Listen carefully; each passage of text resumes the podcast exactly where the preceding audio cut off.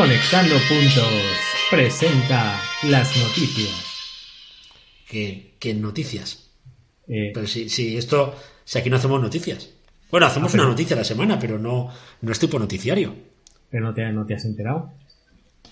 ¿Que hay un nuevo podcast? So- Ay, no, ¿Quién? ¿Mark? Un nuevo, casi. Mejor, mejor incluso. Tenemos nuevo podcast de salud. Hombre, o sea que uno más para el para la aventura de los podcasts con, con Fit Madrid, Sí. con Podcast Illusion. ¿Y qui- quién es? Dime. Pues es el nuevo podcast de Elena, de Urgencias y Emergencias. Anda, Elena Plaza, qué bien. Elena, sí, sí, que ha ver, que lo los busque. pasos de la pod- ¿Cómo se dice? ¿Podcastera sanitaria? ¿Había Bueno, blog- dicen es-? ¿Cómo será esto? Lo llaman podcasting por ahí, pero no, no sé si es. No sé. La verdad es que no lo sé. Bueno, pues Se nada. llama, lo, lo- lo acabo de buscar, más que urgencias y emergencias. Sí, sí, sí. Y, eh, y ha sacado el episodio 1, ¿no? Que es quien no arriesga no gana. Mm, ¿Cuánta razón tiene? eh? Como nosotros, que arriesgamos episodio a episodio. Arriesgamos que nos pasamos de arriesgar a veces, ¿no? Arriesgamos el patrocinio y lo que haga falta. Bueno, pues, Pues oye, quizás sea el momento de. Sí, dime, dime. No, no, que, está genial esto de que haya nuevos podcasts, porque esto quiere decir que seguimos creciendo todos y que la salud sigue creciendo, porque es una buena noticia siempre que haya un nuevo podcast de salud. Así que enhorabuena, Exacto. Elena, y bienvenida. Exacto, vamos a aprovechar y vamos a poner en, el, en nuestra web todos los podcasts que solemos citar y además ya incluiremos a Elena con su Más que urgencias y emergencias, que si os gusta el mundo de las emergencias, las urgencias, bueno, pues mm, vamos, recomienda libros, hay una entrevista, eh, de todo, de todo. Además en nuestra línea en cuanto a tiempo, porque se va a 44 minutos, o sea que bienvenida al club, Elena. Otra que pensaría hacer podcast de 20 minutos. ya lo estoy viendo. Algún día voy a rescatar esa conversación inicial de podríamos hacer un podcast de 15 o 20 minutos. Madre mía. Sí, sí. Pues nada. Santa inocencia, podcast, podcastera. Oye, ¿te imaginas que dentro de poco tenemos que hacer una Wikipedia de podcast porque hay que empezar a clasificarles por temáticas? Tanto podcast deberíamos eh, entonces empezar a escucharlos por 1 o 5, ¿no? Sí, sí, yo creo que sí. Creo que hubo algún comentario que decía que los escuchaba a 1,5. Sí, nos escuchaba, es verdad, Sí, con voz sí, de ardillas. Sí, con voz de ardillas. Qué gente. Así que, nada. Bueno, pues que arrancamos ya, que llevamos cuatro minutitos, nada más. Arrancamos, sin problema. Para baram, pam, para baram, pam. Oye, pero di el número de episodio. Así. Bienvenidos a Conectando Puntos, episodio número 24. Ahora sí.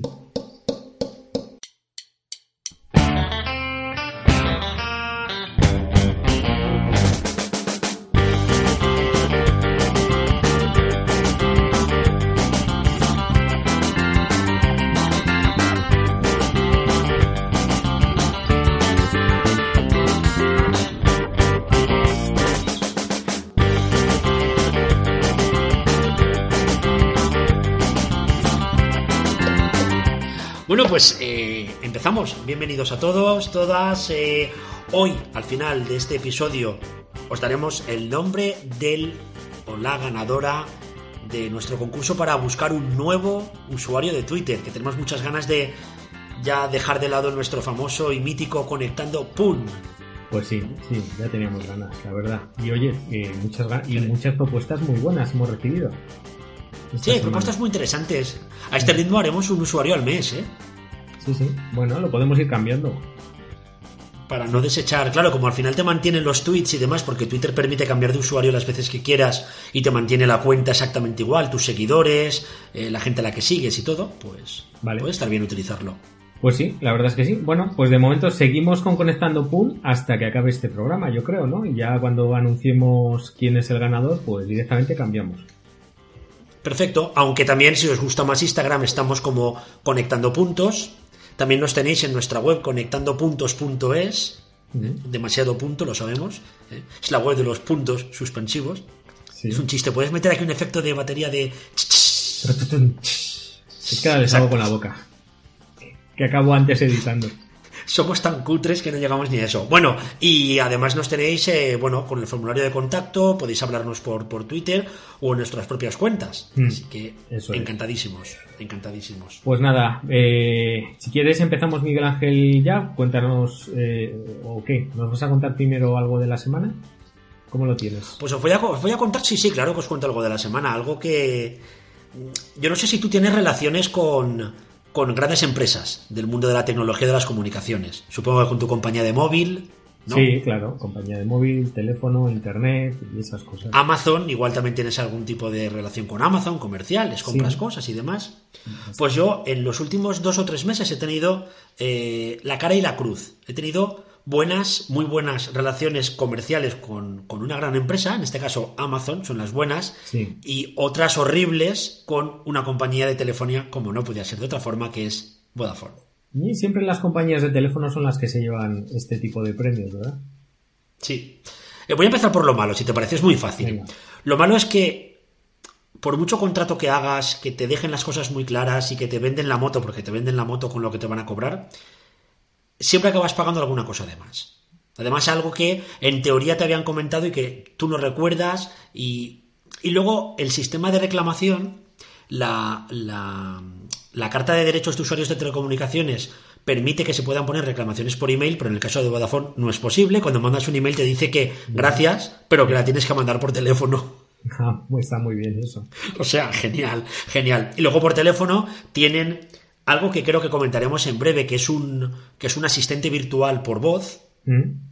como un, un chatbot, no, un chatbot, chatbot. Chatbots. Después del podcast llegó el Chasbos. Oye, ¿te parece? La semana que viene hablamos de Chasbos. Vale. Venga, apuntado. Un voice, voice bot, que entonces lo que hace es intentar que por todos los medios no hables con un agente. Es Ah, decir, te dices, quiero hablar con un agente y te dice, "Em, dime antes lo que quieres. Bueno, quiero esto. Muy bien, pero ¿quieres esto? No, quiero hablar con un agente. "Mm, ¿Seguro? Entonces te sientes al final, y yo creo que habrá mucha gente que no reclamará solo por el agotamiento de llegar a poner una reclamación. Sí, y sobre todo porque cuando ya la tienes medio puesta, se corta la llamada, te toca hablar con otra gente y al final yo creo que juegan a eso, ¿no? A desesperarnos un poco también. Y luego en Amazon, que es la otra cara de la moneda, eh, les puse una reclamación por un producto que había llegado en, en mal estado. Eh, escribí por, por la app de Amazon un domingo a mediodía y dos horas después me llamaron por teléfono para que les explicara la duda que era. Qué bueno. Y yo creo que Amazon tiene un número de clientes tan importante o incluso mayor que Vodafone. Y a lo mejor lo tienen por algo.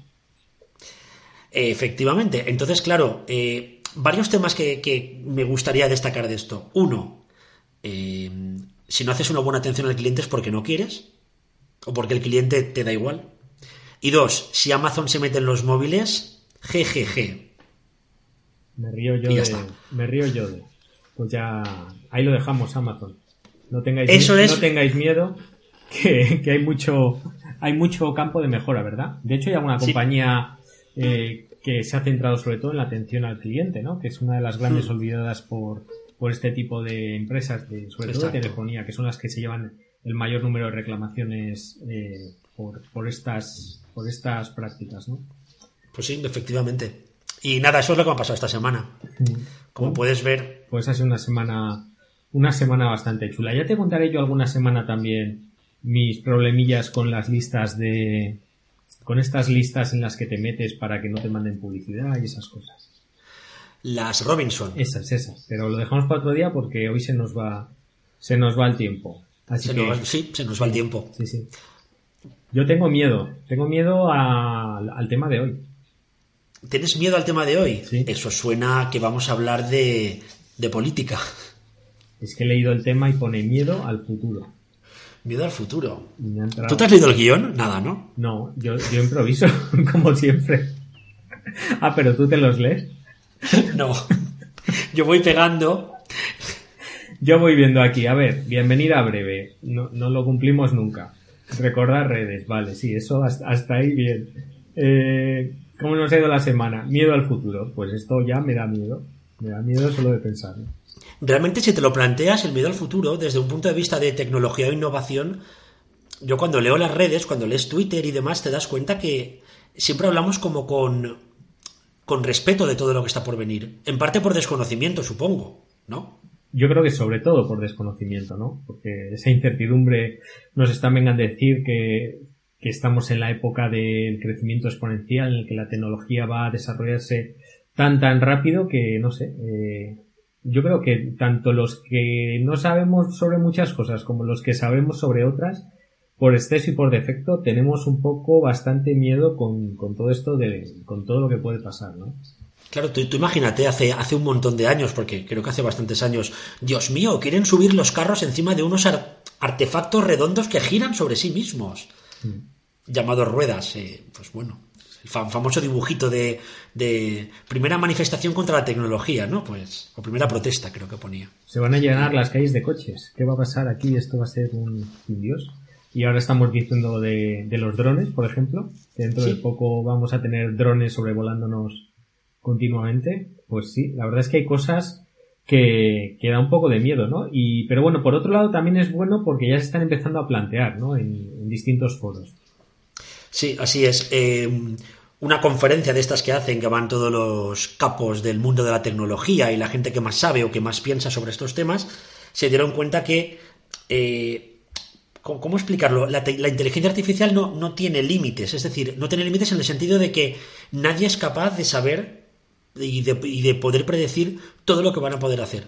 Todo lo que haremos con algoritmos, todo lo que haremos con machine learning, etcétera. Sí. Entonces, a partir de ahí, pues tenemos el, el, problema del futuro.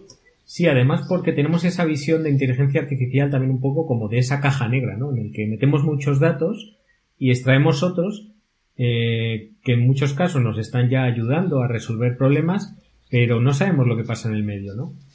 Hmm. Tú, por ejemplo, a mí un, ejemplo que me llama mucho la atención es el tema de los robots y el empleo. ¿Mm? Porque informes de robotización del trabajo y demás creo que tenemos miles publicados.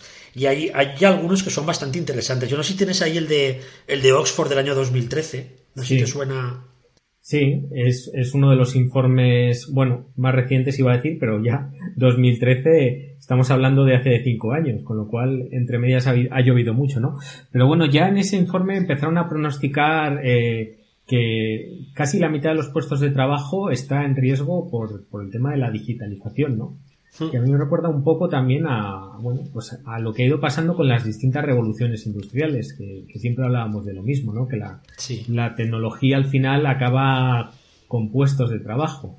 Y hablamos de que eh, ya las factorías, muchas eh, están, en ellas están trabajando distintos robots y no, no pasa nada, ¿no? Mano a mano con, con los humanos. De hecho, eh, una de las cosas que quería haber hecho este Elon Musk en su factoría Tesla era eh, hacerla completamente robótica. Fue una de las cosas que planteó al principio.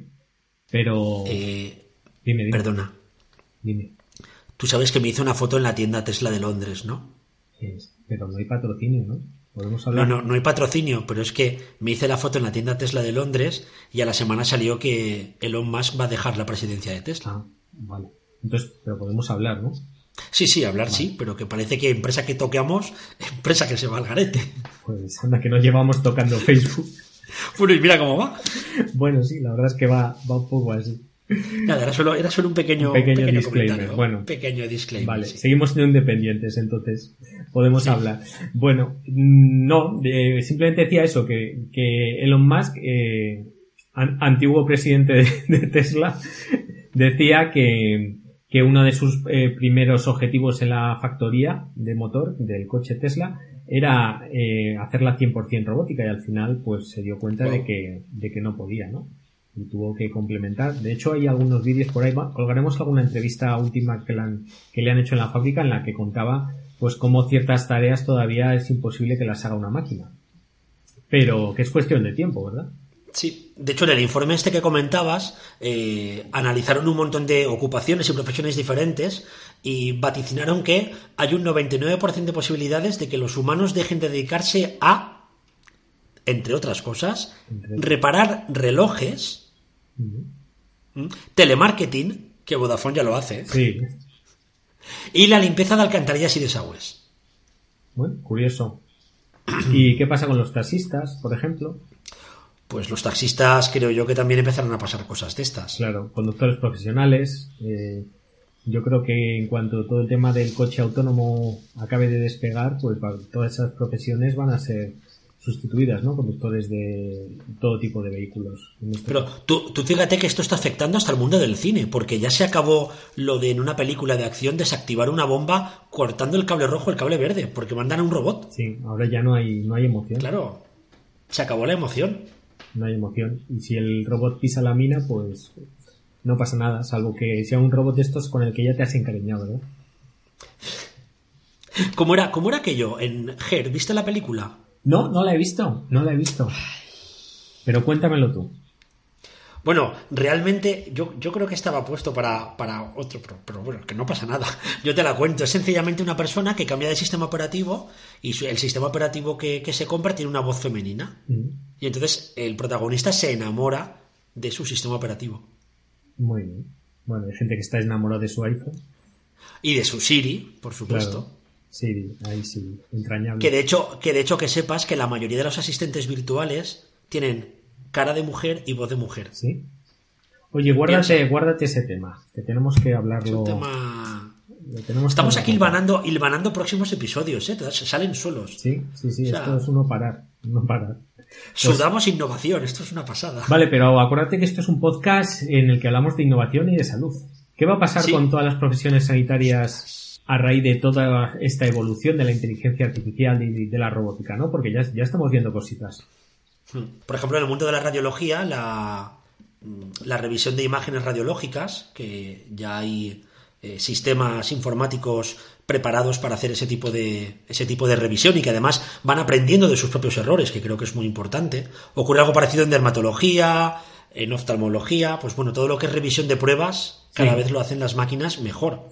El tema del diagnóstico yo creo que va a ser uno de los grandes atacados en este caso, eh, o, apoyados, porque lo podemos ver de dos formas, ¿verdad? Por todos estos eh, eh, desarrollos tecnológicos.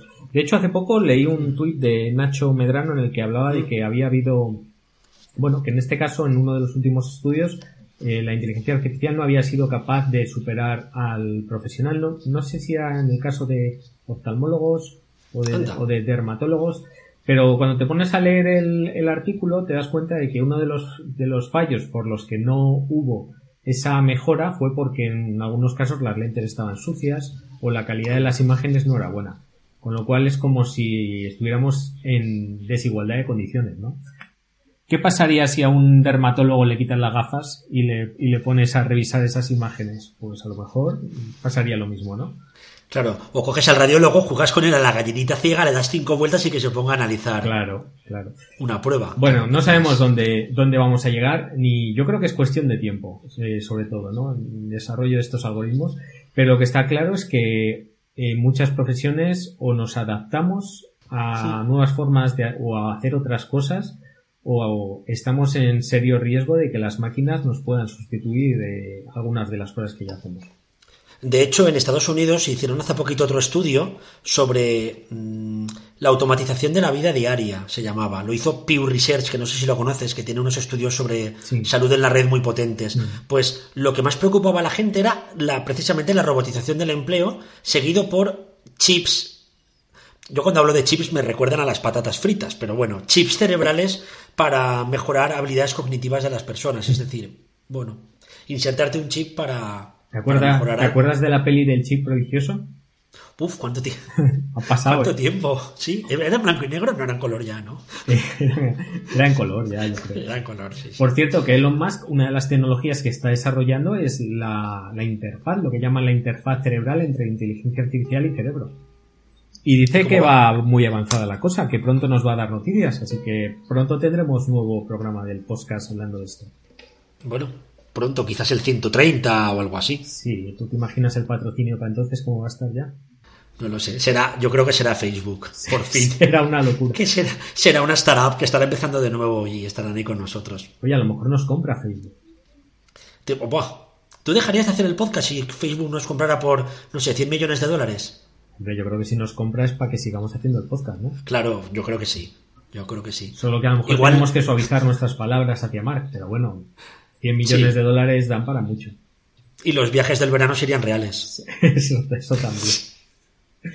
Oye, por cierto, ¿sabes de lo que me he dado cuenta el otro día? Ahora que vamos también de tiempo y que no se nos ha ido la cosa. Que a lo mejor, a lo mejor hay gente que, que escucha este podcast o el, o el anterior y le, le falta todo el contexto de los 22 anteriores. ¿Te puedes creer que lo pensé yo también esta semana? ¿Sí? Sí, dije, deberíamos hacer un, un podcast, un episodio seleccionando nuestros grandes éxitos.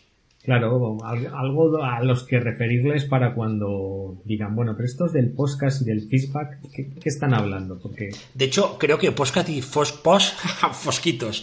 Podcast y feedback vino del primero o del segundo episodio, Sí. me parece a mí. Yo creo que nos acompaña desde el principio. Así que bueno, si ese es vuestro caso, por favor, escuchad. A nosotros nos da un poquito de vergüenza, pero bueno, escuchad el primero y el segundo y entenderéis muchas cosas.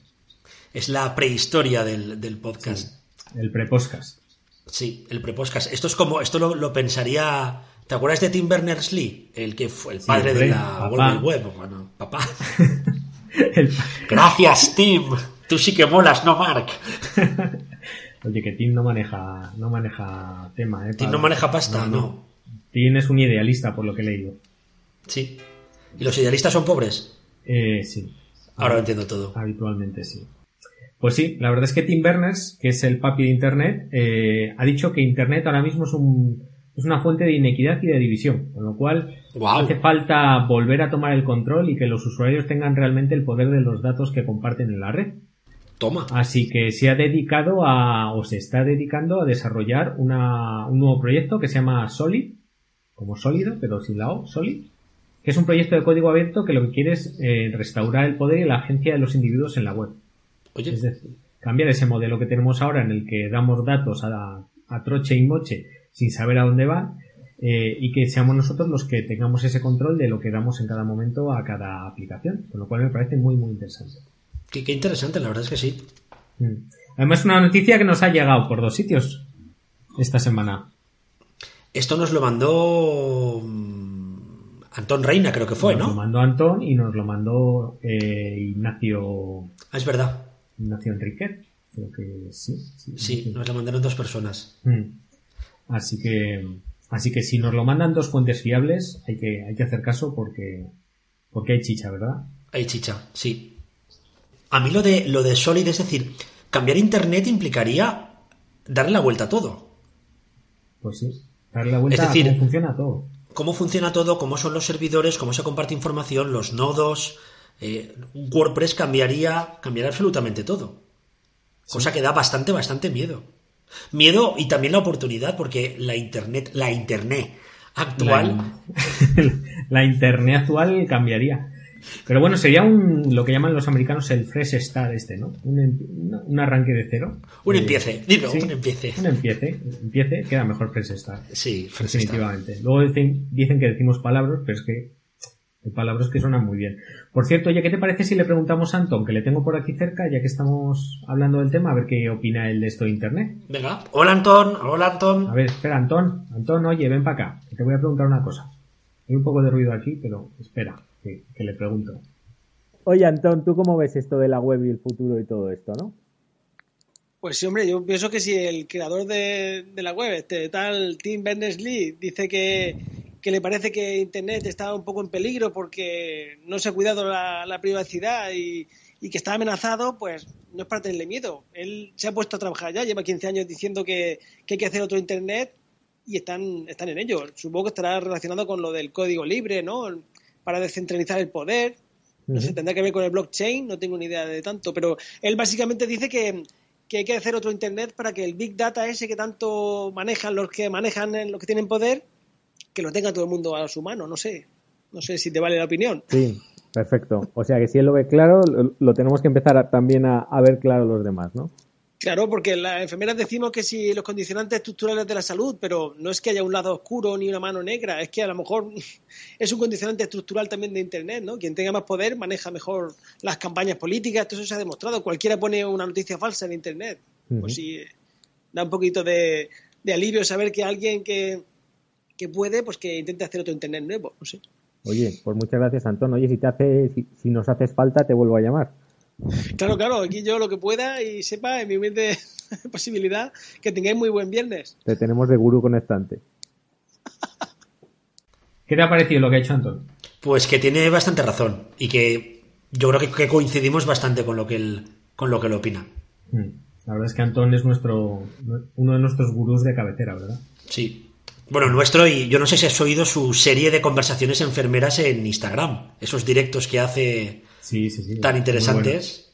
Está, está, está dando la vuelta a Instagram también, Antón. ¿A ti no te he invitado nunca? No, no me ha invitado. Voy a tener que hablar con él. A Ay, lo mejor se piensa que le voy a cobrar el patrocinio o algo. Sí, igual sí. Como estamos aquí siempre llorando por el patrocinio. Que por cierto, esta semana tenemos nuevo patrocinio. Sí, estoy muy contento yo también. Sí, yo estoy bastante, bastante contento porque, bueno, eh, más personas se confían en nosotros, y ahora estamos hablando en serio, ¿eh? personas se confían en nosotros y que saben que a través de Conectando Puntos pues van a llegar a un montón de gente con la que comparten ideas, comparten serendipia, comparten su fervor, podríamos decir, por el mundo de la innovación y la tecnología y por supuesto la salud. Así que damos la bienvenida como patrocinadores a Conectando Puntos en esa lista corta pero que nos llena Entrañable. de entrañable efectivamente a Nutrir México. Muy bien, sí, sí. La verdad es que sí. Además es que si te das cuenta, todas las personas que nos han patrocinado hasta ahora están muy, muy alineadas con las cosas que decimos y con las cosas que hacemos. Y en este caso, pues también, porque Nutrir México es una propuesta, eh, en este caso educativa, que está orientada pues a, lo que es fortalecer, posicionar el trabajo de los nutricionistas, pero eh, en este caso también a través del uso de herramientas digitales, es decir, están, están también muy alineados con lo que es la, la salud digital y saben que parte de los recursos que van a utilizar los, nutricionistas, los profesionales que se del ámbito de la nutrición eh, en el futuro para mejorar pues el, valor y, y, para mejorar las condiciones de sus pacientes, lo que pueden aportar ellos eh, en este ámbito, pues son estas herramientas digitales, ¿no? Aplicaciones, wearables, big data, pues todo esto de lo que hablamos tú y yo tantos días, eh, ellos también son, son grandes abogados y, y, de, y lo defienden, ¿no? Y bueno, eh, han creado también formación en este ámbito, ¿verdad? Sí, además tan importante en un país, porque México, si no el primero, es de los primeros países a nivel mundial en, en obesidad infantil. Sí. Así que, lógicamente, la nutrición es, es, algo muy importante. Pues han creado una diplomatura online sobre competencias digitales en salud y nutrición dirigido a nutricionistas y profesionales de la salud. Entonces, unen la parte digital con la parte de nutrición y han creado un, un, título con unas 100 horas que hablan pues un poco, vamos, este... Me, me, me, gusta mucho el módulo 1, fíjate. Sí, porque es el más importante, ¿verdad? Yo creo que es importantísimo para el mundo de la nutrición y más, supongo que en México tendrán tanta presión comercial y tanta gente vendiendo humo dentro del mundo de la nutrición y el primer módulo es algo tan sencillo pero tan importante como el pensamiento crítico y científico, fíjate. Sí. Súper importante, súper importante porque como dices la piedra angular, ¿no? Y cuando hablamos de obesidad, cuando hablamos de nutrición, pues todos sabemos que hay muchos bulos, mucha información circulando por la red falsa y, y, hace falta mucho pensamiento crítico, hace falta mucha ciencia pues para desde detrás y para aportar a los eh, nutricionistas pues todas estas herramientas que les permitan también combatir los bulos, eh, aportar información relevante a través de, de internet, ¿no? Exacto. Uh -huh. Muy bien, pues nada, oye, encantadísimos de tener a gente de México sí. que, que, bueno, que también nos es, que escuchen el podcast, pues para nosotros es un orgullo, así que les mandamos un saludo desde aquí. Y oye, si queréis que en el próximo congreso, que es el año que viene. Esto lo iba a decir, lo tenía pensado también. Lo vas a decir tú también, ¿verdad? Estamos alineadísimos. Nada, si queréis que hagamos un podcast en perdón, lo he dicho mal, un podcast en directo en vuestro primer congreso sobre nutrición digital, pues encantadísimos de, de fletar un charter para allá, ¿verdad? Un autobús, no nos importa. Oye, que si quieren barco, se va en barco. Por cierto, eh, Nutrir México está en Facebook, lo tenéis también en Instagram, en Twitter. Buscad Nutrir México y os dejaremos en las notas del programa todos sus enlaces. Y además tenéis la página www.nutrirmexico.com.mx. Eso ¿vale? es. Pues nada, eh, encantados de ayudaros a cerrar la brecha digital, que es una de sus, de sus misiones y, y, de tenerlo y de teneros con nosotros en este programa y y cortinilla y de final de patrocinio. y cortinilla de final de patrocinio. Se acaba el patrocinio. Ya está has visto patrocinio. soy muy que yo, yo, lo hago siempre así es que más es menos me he dado o sea menos es más me he dado cuenta fíjate que te lo digo mal menos los primeros eran los últimos y, y esas cosas Oye, Miguel Ángel, vamos fatal de tiempo, así que si quieres pasamos directamente a la noticia. Siempre igual, pues vale, me parece muy bien. Hmm. Siempre ¿Empiezo nos yo, dejamos- si quieres? Sí, venga, empieza tú si quieres. Yo no sé si a ti de pequeño te los mapas, cuando descubres qué es un mapa, no alucinas. Cuando coges un mapa de carreteras o coges la bola del mundo. Yo no sé si tienes en, cuando eras pequeño tenías en casa el típico mapa mundi de estos que lo tocabas. Sí, ese mapa que daba vueltas y, Efectivamente. y le girabas y ponías el dedo y decías, aquí voy a ir. Exacto. Pues a mí siempre desde pequeño me han encantado los mapas. Entonces cuando descubrí eh, iniciativas como OpenStreetMap y otras iniciativas parecidas, aluciné. Eh, Todos conocemos Google Maps, que es la, yo creo que la, la web por excelencia de, de mapas. Pues hay una serie de, de, bueno, de organismos, pues tipo Linux, por ejemplo, y de demás, que tienen digitalizados los mapas de todo el mundo, pero en código abierto. Una es OpenStreetMap. Pero es que además lo que hacen es que tienen creado un proyecto que se llama Humanitarian OpenStreetMap Team, HOT, que es una comunidad de editores de, este mapa que colaboran de forma voluntaria y con lo que hacen es poner esos mapas y su trabajo voluntario, las horas que le dediquen, a crear mapas para necesidades en temas humanitarios y de salud. Interesante. Por ejemplo, en el año 2014, que es lo primero que tengo así más o menos apuntado, cuando el ébola se dedicaron a, a mapear zonas de mm, territorios de los países con, con mayor número de pacientes con ébola para marcar zonas con suministros, infraestructuras, puentes, caminos, hospitales, etcétera.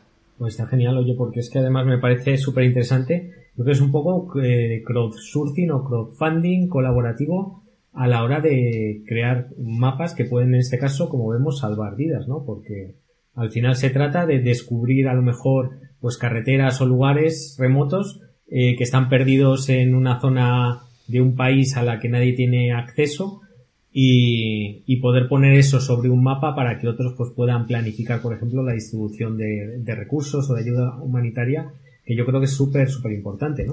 Por ejemplo, en zonas, en zonas con catástrofes pues tipo terremotos y demás, lo que hacen es utilizar fotos aéreas y cada voluntario va marcando en cada edificio, según la foto aérea, si el edificio está derruido o no está derruido, por ejemplo. Mm.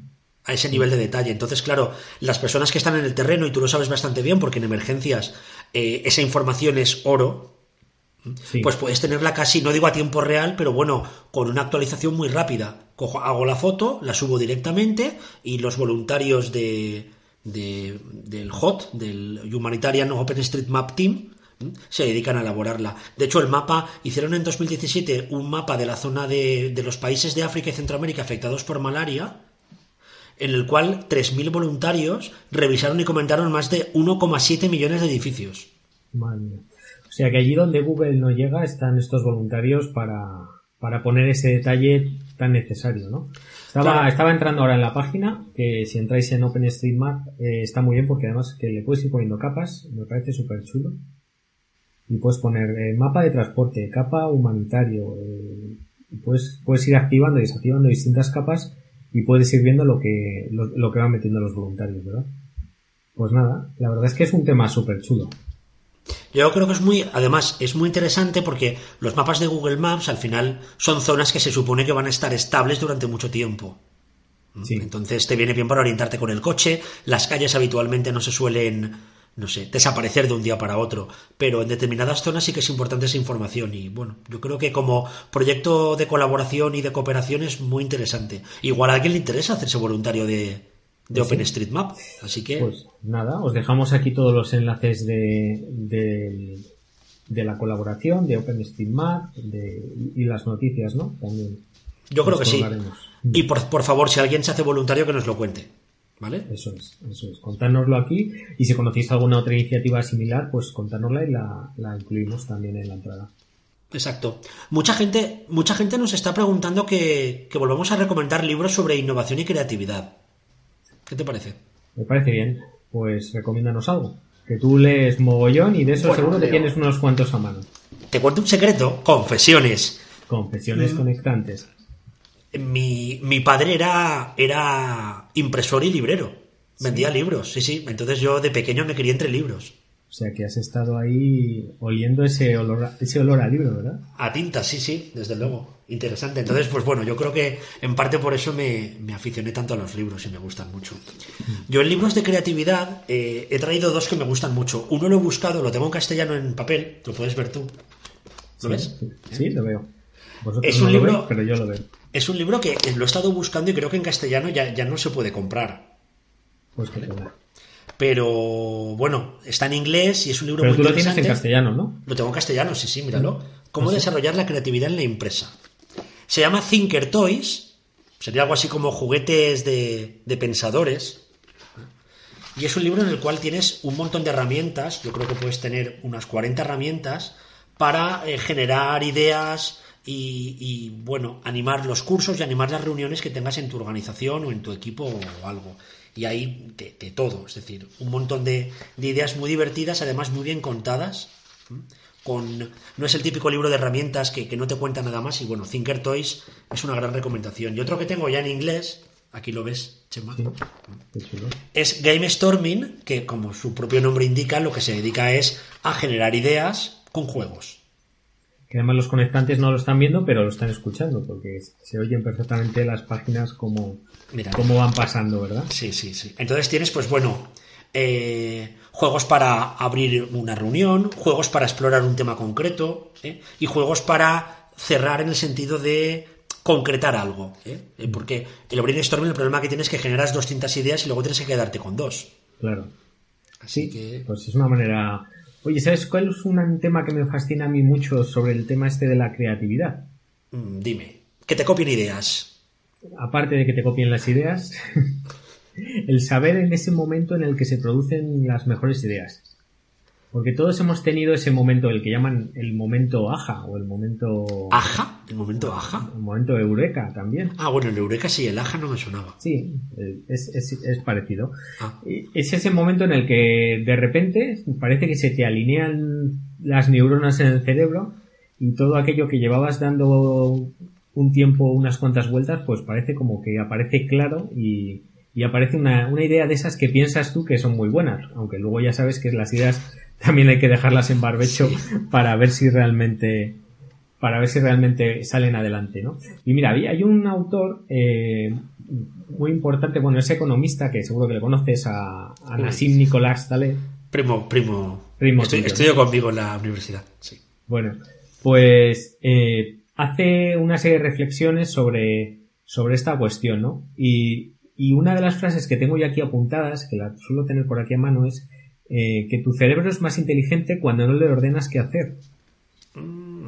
Algo que la gente que se ducha descubre ocasionalmente.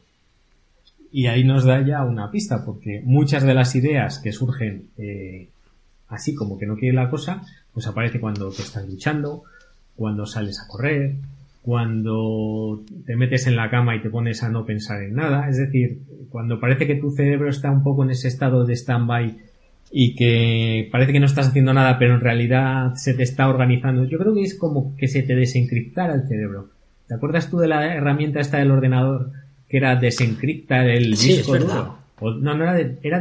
No, de, de que te iba colocando, te iba re- reordenando la información que iba, que estaba habitualmente como, no sé, separada por todo el disco duro, es verdad. Y a que tú también te has quedado mirando un buen rato cómo se iban colocando los cuadritos de colores eh, mientras iban poniendo ahí, ¿verdad? Pues yo creo que es un poco esto lo que pasa con, con la creatividad, ¿no? Que cuando nos dejamos de pensar, se nos empiezan a colocar las cosas y llega un momento en que afloran y quizás se produce esa, esa idea, ¿no? ¿Tú no has tenido algún momento eureka de estos? Hombre, no, no mucho. Si tuviera mucho, supongo que tendría una. Sería tipo Mark, pero no. Sí. Pero sí que es cierto que hay momentos. eh, yo soy de los que piensa que, que cuanto menos piensas las cosas, más ideas te salen. Es decir, al final, eh, tengo que. No sé. Tengo que tener algo para el viernes. Si todos los días estoy agobiado pensando, tengo que tener una idea genial para este viernes para, para algo, eh, al final no, no la tengo tan brillante como si durante dos días no, me agobio con ese tema. Es decir, lo tengo ahí, tengo, tengo esa tarea pendiente en mi cabeza, pero no estoy obsesionado con ella. Yo creo Pasa que un la, poco con la el blog también, ¿no? Sí, con el blog pasa mucho. Mm.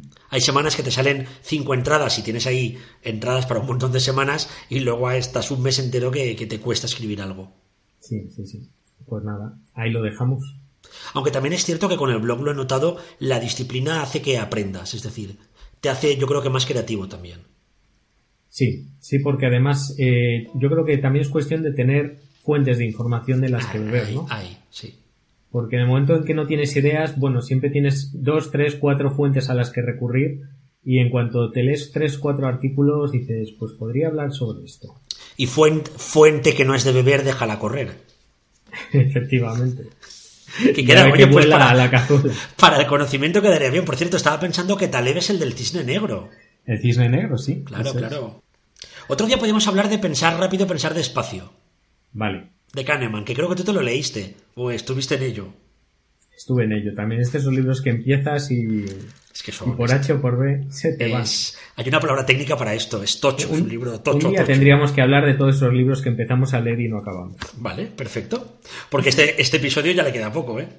Sí, sí, sí. Este no es de esos episodios que los empezamos y no los acabamos. Así que si te parece, vamos rematando un poquito la faena. Pues sí, lo primero es daros las gracias a todos antes de bueno hablar del ganador del concurso y demás. Eh, dado que el tema de la- del miedo al futuro eh, es un tema bastante interesante, os invitamos a que dejéis vuestros comentarios tanto en iVoox, que sabéis que podéis dejar comentarios al episodio, como en Twitter o en Instagram. ¿Vale? Que yo creo que es un tema que puede dar para hacer un. Bueno, para volver a tratarlo dentro de unas semanas. Si lo ves bien, Sí. compi. Incluso sí, para debatirlo un poquito en redes, sobre todo en Twitter, que yo creo que es donde más la gente se moja a conversar. Y con vuestros comentarios, pues construimos algo y lo traemos otra vez de vuelta de aquí en unas semanas. Estupendo. Y habrá que hablar también de nuestro ganador o ganadora. O ganadora, que ya tenemos ganador o ganadora y tenemos nueva cuenta de Twitter. Si de aquí a que la vayamos a poner no nos la han levantado. Espera, espera, voy a probarlo. No vaya a ser que. ¿Te imaginas que damos el ganador, llegamos a poner la cuenta y nos la han levantado? ¿Está? Mm, está cargando. Eh, libre, en plural. Te doy una pista, plural. Va- Vale. Vale, pues nada, entonces ya lo decimos a bombo y platillo y las reservas right now corriendo. Pues Vale. ánimo. Bueno, pues nuestro flamante ganador o ganadora, en este caso ganador, ha sido, que se lleva por cierto una conectaza,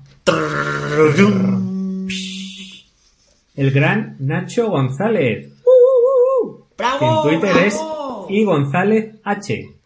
¿Y cuál es el nombre que propone? Pa, pa, Pues ha propuesto algo tan bueno y tan a la vez simple y yo creo que en eso, que en esa simplicidad ha estado el que nos haya gustado tanto, que nos ha propuesto que nos llamemos conectantes. Pues sí, conectantes. Además, yo creo que, porque siempre decimos que este podcast lo hacemos entre todos. Es decir, los que nos escuchan, los que nos sufren y nosotros también. Así que, pues, conectantes es una buena forma de denominar a- al podcast, a Conectando Puntos en Twitter. Sí. Bueno, los que nos sufren a estas alturas de- del podcast, eh, yo creo que ya es, es masoquismo si nos están sufriendo a estas horas, porque llevamos ya 40 minutos y no hemos acabado. Así que, bueno, pues ahí está, Conectantes es nuestro nuevo nombre de nuestra nueva cuenta de Twitter.